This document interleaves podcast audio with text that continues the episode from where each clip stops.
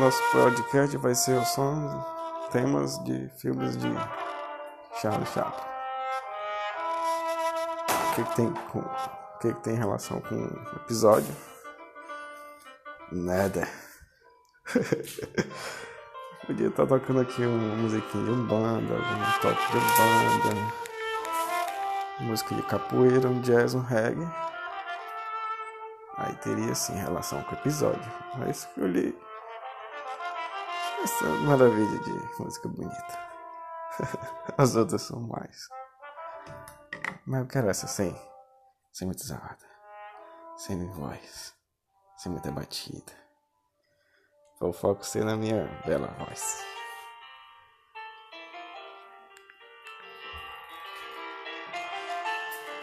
Mas hoje vou contar um pouco a história do preconceito,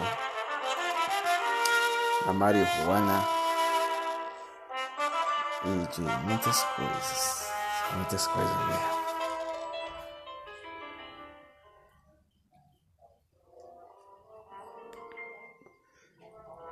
Mas a gente vai voltar um pouquinho no tempo, a gente vai voltar assim para mais ou menos é, 1910, 14, 20, até 33, eu acho.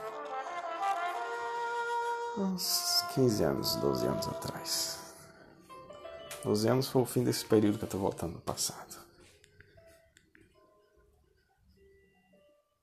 Mas por aí, em torno de 1900, depois de 1900, 1910, começou na política estadunidense, movido por opiniões religiosas, opiniões econômicas, opiniões de mercado, opiniões que estavam embutidas nesse debate várias cabeças, né? Mas o debate era cachaça está sendo um problema aqui no nosso país. Vamos proibir a produção e venda desse negócio. É, foi um período pós-guerra, besta de guerra.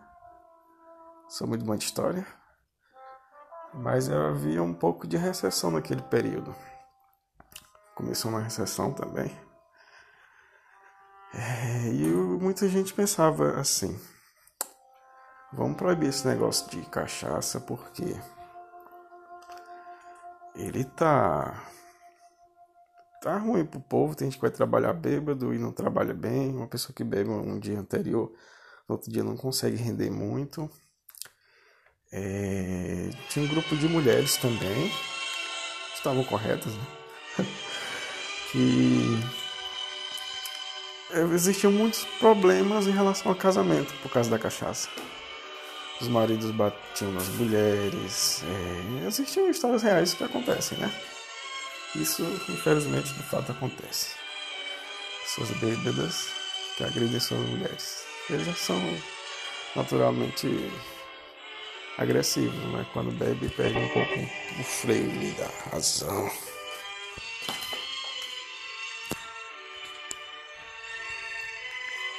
E existiam religiosos, pastores, padres, a sociedade ali mais da elite, que também não bebia, e eles não entraram, conseguiram entrar na política e conseguiram fomentar esse debate e levou realmente a essa lei, que na verdade foi até um da Constituição, com um número tal, mas que ficou conhecido assim como muitas leis pela sua utilidade, pela cabeça que gerou a história por trás dela, pelo nome. Ficou conhecido como Prohibition. Aqui a gente chama de lei seca, mas tem esses nomes.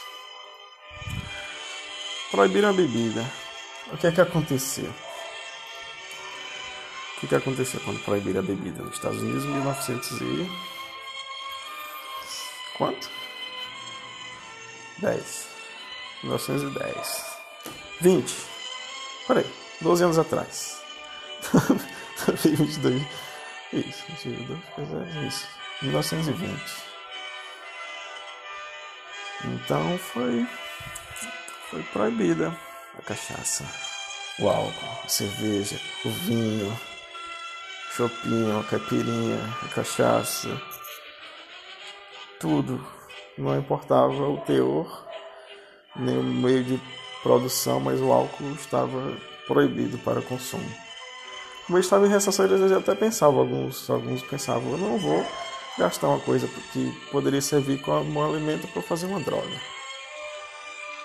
A cana, a batata é um vegetal ali doce que fermentou, produziu álcool, né? Eu não vou gastar um alimento para fazer uma bebida, é um período de recessão.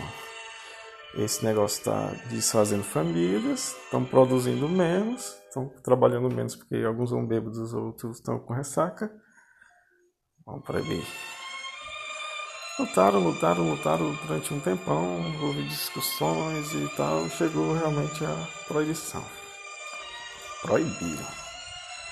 Passou um tempinho, 1933, eu acho, e na metade da década de 30 é, voltou de novo. Mas o que, que aconteceu além disso tudo? O que, que aconteceu? Primeiro, as pessoas continuaram bebendo. pessoas gostam, precisam de uma fugazinha. Se não quiser tanto mal a sociedade, se ela toda entender que pode, liberaram. Mas o consumo não diminuiu, diminuiu um pouco, diminuiu, mas o consumo continuou, não zerou, não conseguiram combater.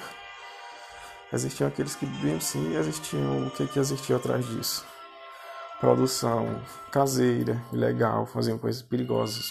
Muitas pessoas morreram porque beberam bebida alcoólica de forma, feita de forma duvidosa. Ilegal, caseira, sem critérios e tudo. O produto piorou, aumentou o preço porque não estava importando, não estavam grandes indústrias que tinham CNPJ legal, não estava produzindo, então o consumo não, não é, cessou, continuou o consumo alto, que já era costume cultural, aumentou o uso ilegal, caseiro, escondido, contrabandeado, falsificado, aumentou o preço, as pessoas não pararam de usar muitos aproveitadores, bandidos, máfias. Aqui no Brasil posso. Vou chegar lá, vou chegar lá. Al Capone ficou conhecido por isso, ele era um grande. É, produzia cerveja ilegal, vendia. Aí tinha uma quadrilha atrás que eles não podiam deixar isso chegar até o governo. Quando chegavam tinha propina. Era um mafioso quando tinha que matar, matava os adversários para não competir, para não ser perigoso, porque se houvesse outro ia competir, se sentir injuriado, ia denunciar o governo, ia abrir a boca. Então existia isso, mas as pessoas continuavam tomando, tinham que tomar, uns tomavam e era produzido, e quando era produzido era desse jeito ruim. Não gerou imposto. E depois foram levantar de novo o debate Aí viram que, que existiam pesquisas que estavam sustentando é, a proibição do álcool lá, baseado em números que eram de pesquisas que eram fake, ou era manipulada. Né?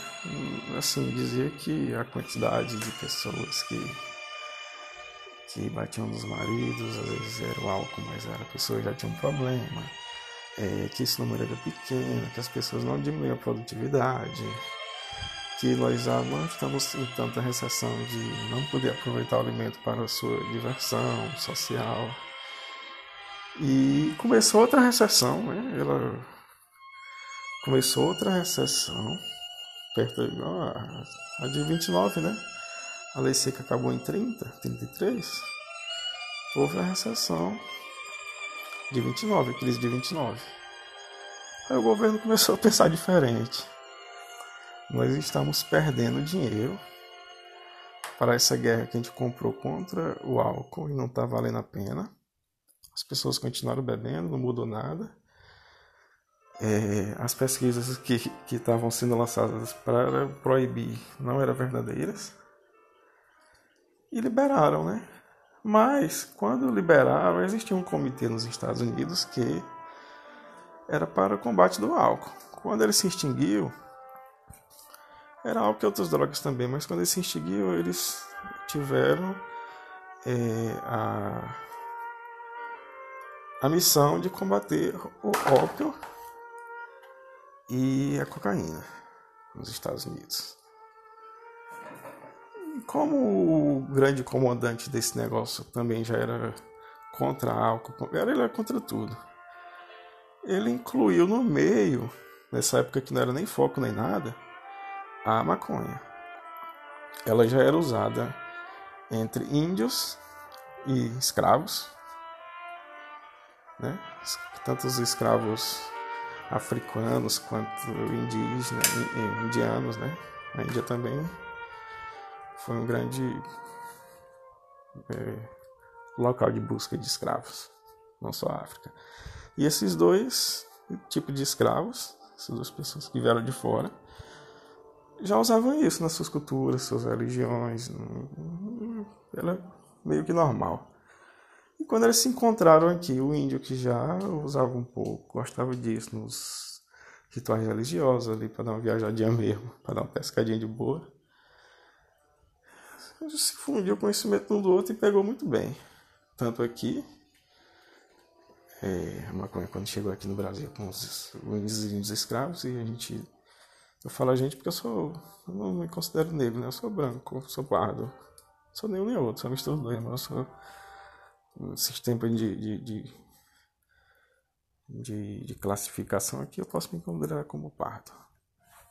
Então eu sou, tenho sangue de quem veio de fora também, né? Então eu tô dizendo nós assim, que eu tô nos dois. São os dois, gente. Eu não gosto disso não. Mas quando eles vieram, trouxeram isso era uma coisa marginalizada. Aí eles, eles não proibiam porque, ah, deixa lá com eles. É coisa de preto. É coisa de escravo. Era, eles olhavam com os olhos ruins, né? Um cristão sempre vai olhar um. Sempre não, né? Eu espero que mude. Outras religiões, principalmente a afro, como coisa demoníaca. Eu morria de medo de macumba. Oh. eu morria de medo daqueles toques. Tocando a macumba mesmo. Morria de medo. Porque o povo me ensinou que isso era uma coisa ruim, eu tinha medo. Mas você vê, aí o que é que fizeram? É eles não olhavam para ela para criminalizar, para dizer não pode usar, porque não era uma coisa que eles usavam. Mas estava ali no meio dos, dos negros, dos índios, eles já olhavam com os olhos ruins. Tudo que era vindo deles. Eles não podiam chegar para ele, você vai morrer porque você é preto depois que acabou a abolição. Que, que, que houve a abolição, né? Acabou a abolição. Que houve a abolição da escravatura. É, um jeito que eles tinham de de maltratar, de querer acabar com aquela raça, com aquela cultura, era pela cultura dela, não era pela cor, mas ele não podia chegar a dizer, olha, você é ruim porque você é preto, mas ele criminalizava as coisas dele. A umbanda, candomblé, a capoeira foi proibida de verdade por lei por muito tempo. Não podia praticar capoeira, jogar capoeira. Não podia. Aí eles se aproveitaram desse tempo que se extinguiu a lei seca, eles estavam em combate a outras e tinham várias pessoas que não queriam, incluíram a maconha e pegou muito bem. Muito bem, porque é, quem estava fazendo isso, querendo isso, eram cristãos brancos que não queriam nada de preto.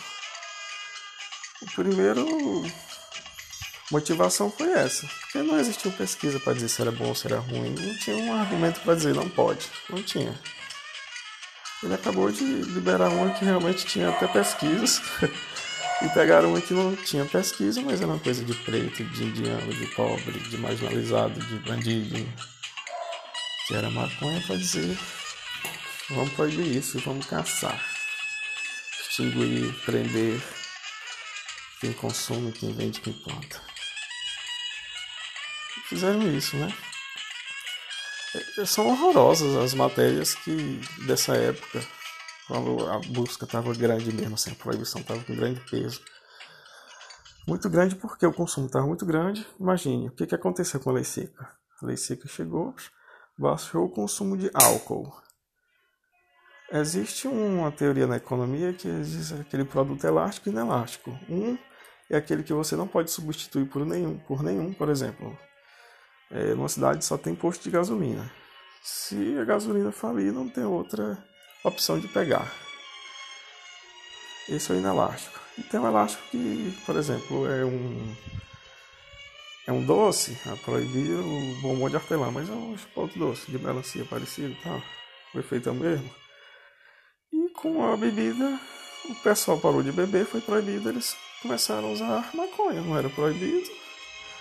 Dava um baratinho, fugia da realidade ali um pouquinho, ficava feliz, tranquilo, relaxado, e eles gostaram.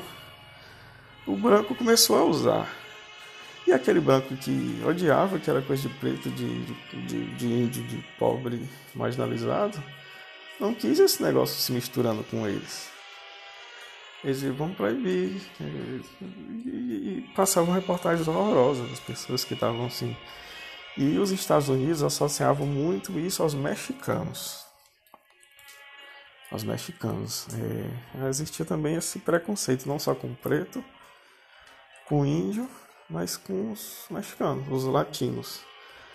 Existem pessoas que falam que até que o nome marihuana, que é como é a maconha em inglês, marihuana, ou hemp, hemp é mais um, uma gíria, mas o nome marihuana, cientificamente. Você pode escrever marihuana quando você quer falar o nome mais. É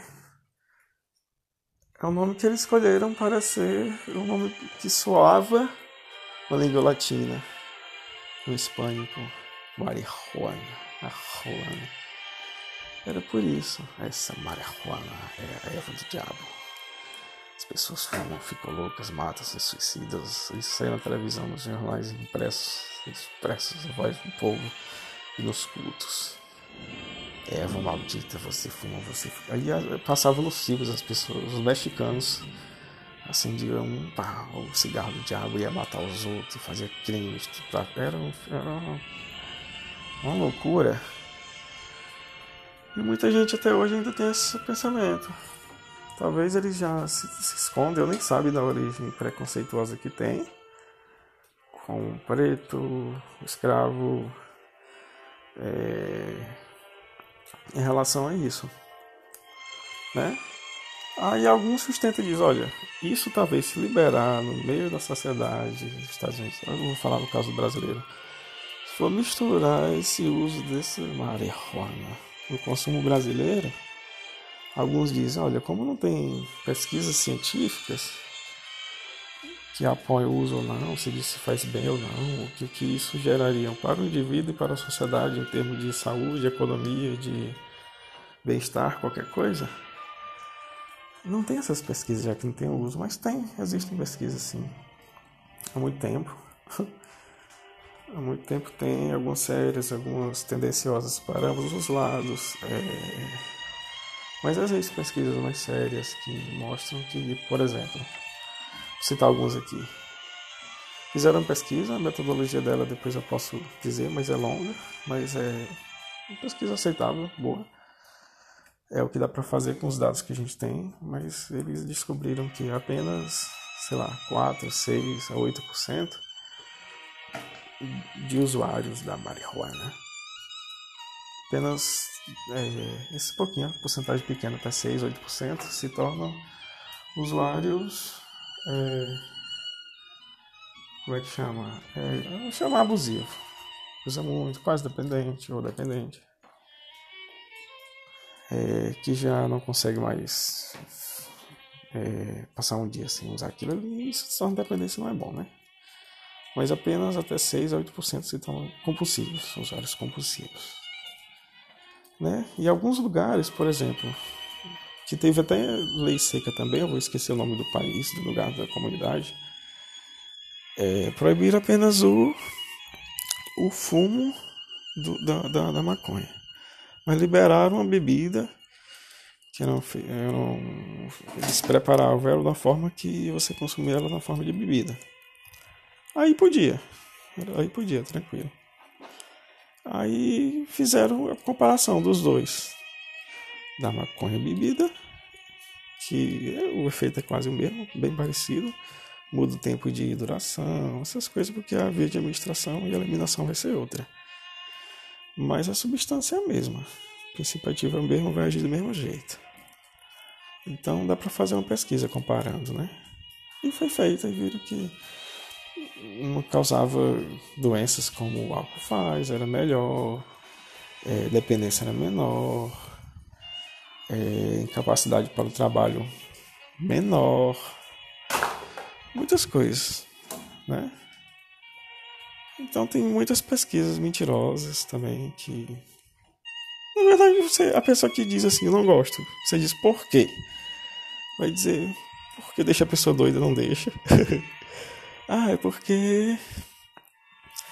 Porque eu não gosto de pessoa que tem. Não é, é mal que ela faz, é só durante o uso ali vai ficar apenas lesadinho durante uma hora, duas, passou, não incomodou ninguém. Então é, é puro preconceito. E o preconceito vem carregado não só contra ela, você diz por que, que eu tenho preconceito com ela, o efeito dela, ou quem usa ela são outros preconceitos atrás, vários, vários, vários, vários, vários outros. Né? E outra que diz, ah, eu não gosto porque é proibido, mas tá, mas vai atrás de saber por que houve a proibição. Não tem lógica, né? É a definição de liberdade que eu acho que, que a gente tem que viver, a, a palavra liberdade é como tenho liberdade para ver se aqui é o que eu quero, sim. Mas você vive em sociedade. Você é um indivíduo da sociedade. Eu tenho liberdade de fazer tudo que eu quero, mas desde que eu não machuque o outro, eu vou ferir o outro, já que eu escolhi viver na sociedade. Escolhi viver na sociedade, então eu vou ter minha liberdade, mas não vou atrapalhar do meu colega ali, já que eu escolhi, eu estou vivendo no meio da sociedade, se não quiser, eu dentro o outro. Eu acho que o jeito certo seria esse. E para controlar esse minha liberdade de não ferir do outro, ou do outro me ferir, ou atrapalhar o coletivo, existem as regras da sociedade, as leis. E elas têm que ser pensadas em bases científicas para saber se vale a pena ou não. Tem lei que aplica, vê que está errado, depois volta atrás. Não tem nada. Errar, a ciência erra, às vezes erram também. Todas erram. E eu acho que essa lei está errada, completamente. É, e, e, observando a história, eu comecei a falar da lei seca, que eu disse que ela começou numa crise, parou numa crise. É, e, e, também você se apoiando em pesquisas mais sérias e vendo o que está acontecendo, ver o que, que de fato é a introdução ou a retirada daquele, daquele, daquela coisa, objeto, substância do meio, o que, que acontece? Com álcool não foi bom, né? A lei seca foi falha em todos os sentidos. Primeiro foi aplicada sem bases é, que justificam. O começo foi preconceito de grupo religioso, da economia. Era um negócio mercadológico e preconceituoso já também, do álcool, né?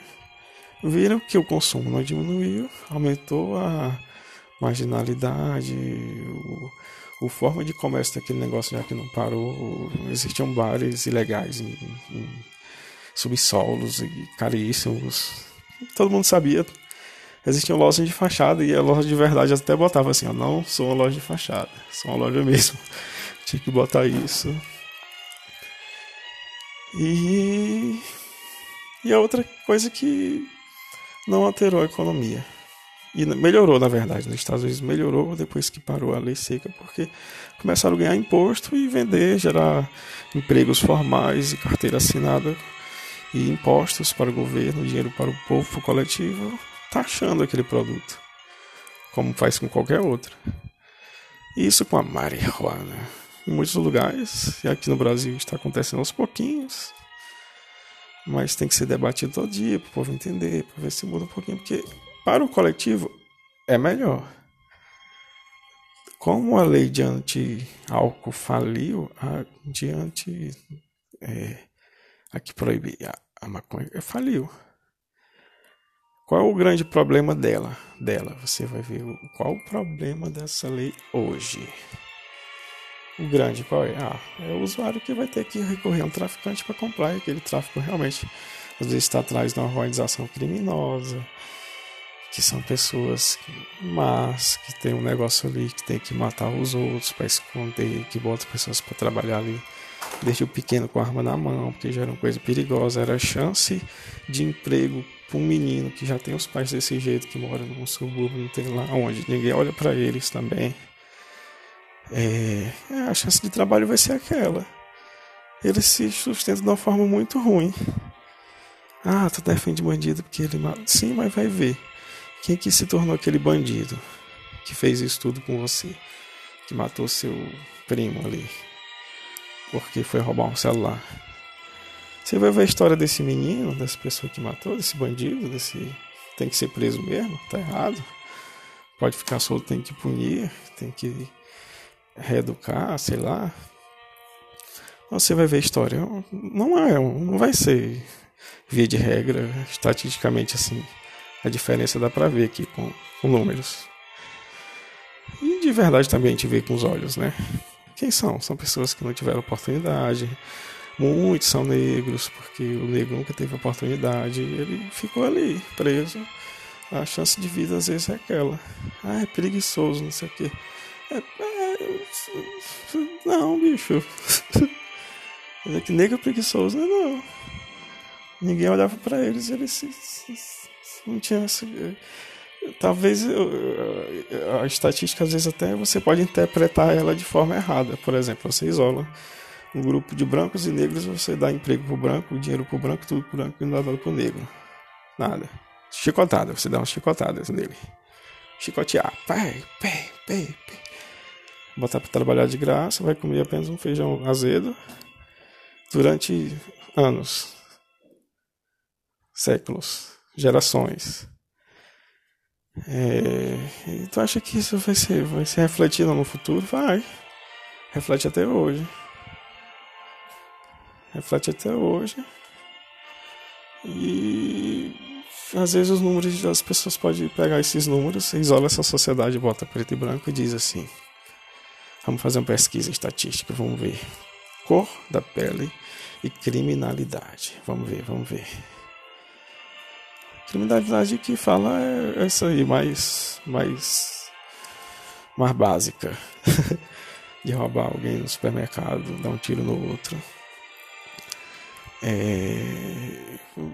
Provavelmente vai ser esses grupos que não teve chance de ter outra coisa e virou um caos mesmo, loucura, depressão. É...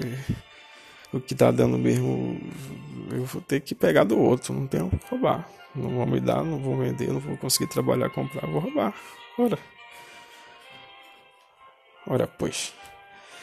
Então eles associaram, disseram, fizeram uma pesquisa no tempo e disseram: olha, pessoas negras fumam maconha e roubam. O problema é a maconha. Ah, essas pessoas pretas também são bem pobres. Eles pegaram os números que importavam para eles. Eles pegaram cor, pegaram é, a profissão, pegaram a profissão da pessoa e pegaram a substância que eles consumiam, maconha. Então eles criminalizaram a maconha, criminalizaram a Umbanda, preto era mal visto, existiam leis que o preto ia para um lugar, o branco para outro. Então isso, essa, essa a história toda da maconha, a proibição dela está por trás da, da, do preconceito, do comércio, que já está dando meia hora e eu não termino, é uma história grande. E apoiado nisso tudo, essas pessoas que estavam na lei contra o uso da cannabis, eles também estavam ligados, viram, eles estavam ligados muito também com a indústria indústria do tecido, a indústria do nylon, é, de fibras, porque existia fibra, sério que os navios que vieram de Portugal para cá, eles tinham algumas partes construídas é, com, com cânhamo, que era fibra da planta da maconha, né? O caule, os troncos ali dela, a fibra dela, construía uma fibra muito boa, fazia cordas, tecido, é, um tipo de papel, muitas coisas, muitas, muitas. E o nylon estava chegando ali, né? Aquele períodozinho ali perto de guerra, desenvolvimento tecnológico, e surgiu o nylon do petróleo, que era o ouro daquele tempo, os países ganhavam dinheiro com petróleo. Então, é uma forma também de não fazer competir o, o nylon com outro tipo de fibra muito boa, concorrente, igual, ou até superior. Proíbe, uma vez por todas aqui, ele vai cessar também essa concorrência. Né? Tem uma coisa para ser pensada. Esse aqui foi apenas uma introdução para as pessoas começarem a pensar um pouco sobre as coisas que você tem preconceito e ver se não é só o preconceito. É isso aí, Charles Chaplin.